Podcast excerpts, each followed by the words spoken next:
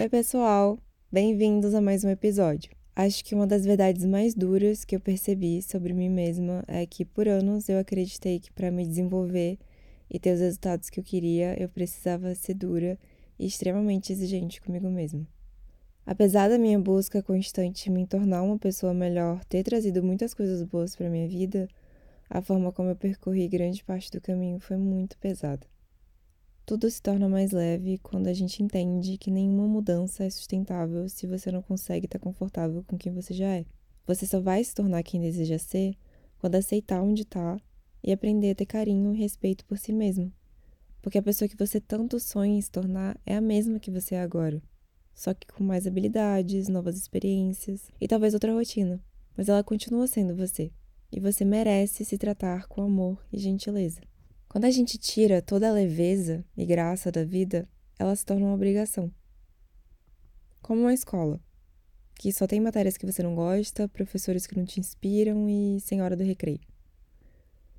Você está sempre esperando por algo que venha transformar a sua vida, te traga a alegria que você deseja sentir e mude tudo à sua volta.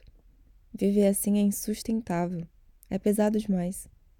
Viver com leveza é transformador porque nos livra desse peso de esperar o momento perfeito para agir e abre espaço para que a gente consiga apreciar a vida no agora, apesar dos problemas e dificuldades. Eu acho que eu já contei isso em algum episódio, mas eu mudei muito de cidade conforme eu fui crescendo, então ser nova na escola era algo comum na minha vida. Numa certa época, eu fui estudar numa escola que as pessoas não gostavam muito do meu jeito e começaram a me tratar de forma bem agressiva e desagradável. Foi um período muito difícil para mim e moldou a forma como eu agia com as pessoas e o quanto eu permitia que elas me conhecessem de verdade. Essa experiência criou algumas amarras em mim e transformou minha personalidade. Ou seja, criou essa dificuldade em ter confiança em mim mesma e de me expressar sem me preocupar com a opinião dos outros. Mas mesmo com tudo isso, a proatividade foi uma característica que permaneceu bem latente em mim.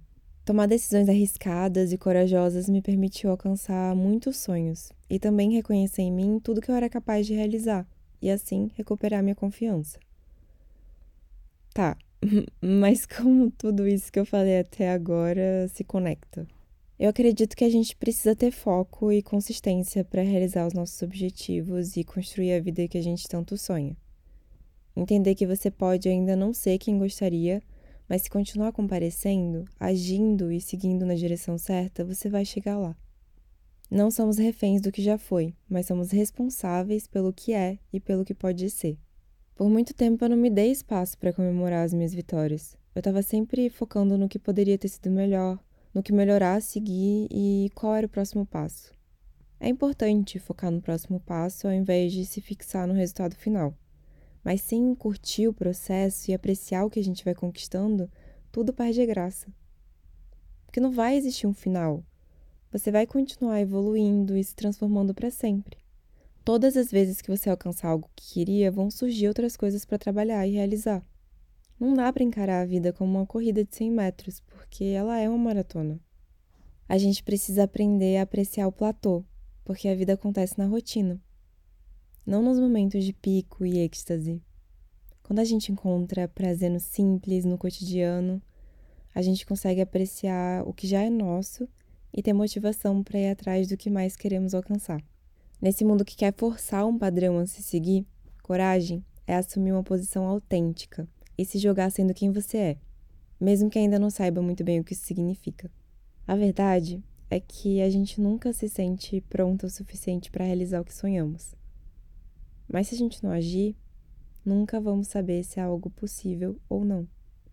Esse episódio é um lembrete de que a mudança real acontece naquilo que você faz todos os dias. São seus hábitos, pensamentos, ações e rotinas que transformam a sua realidade. Pequenos passos são importantes e podem te levar muito longe. Você é a pessoa responsável por se fazer feliz. E você já pode começar agora. Quais são as mudanças que você precisa fazer para começar a agir em prol dos seus objetivos? Quais são os hábitos que vão te aproximar da vida que você quer ter?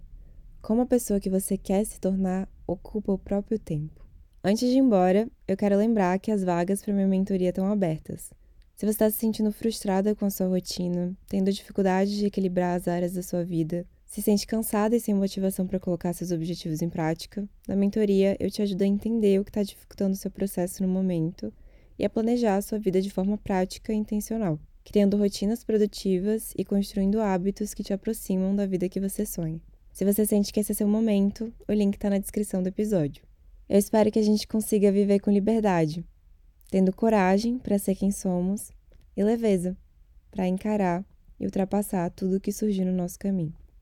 Um beijo e até o próximo episódio.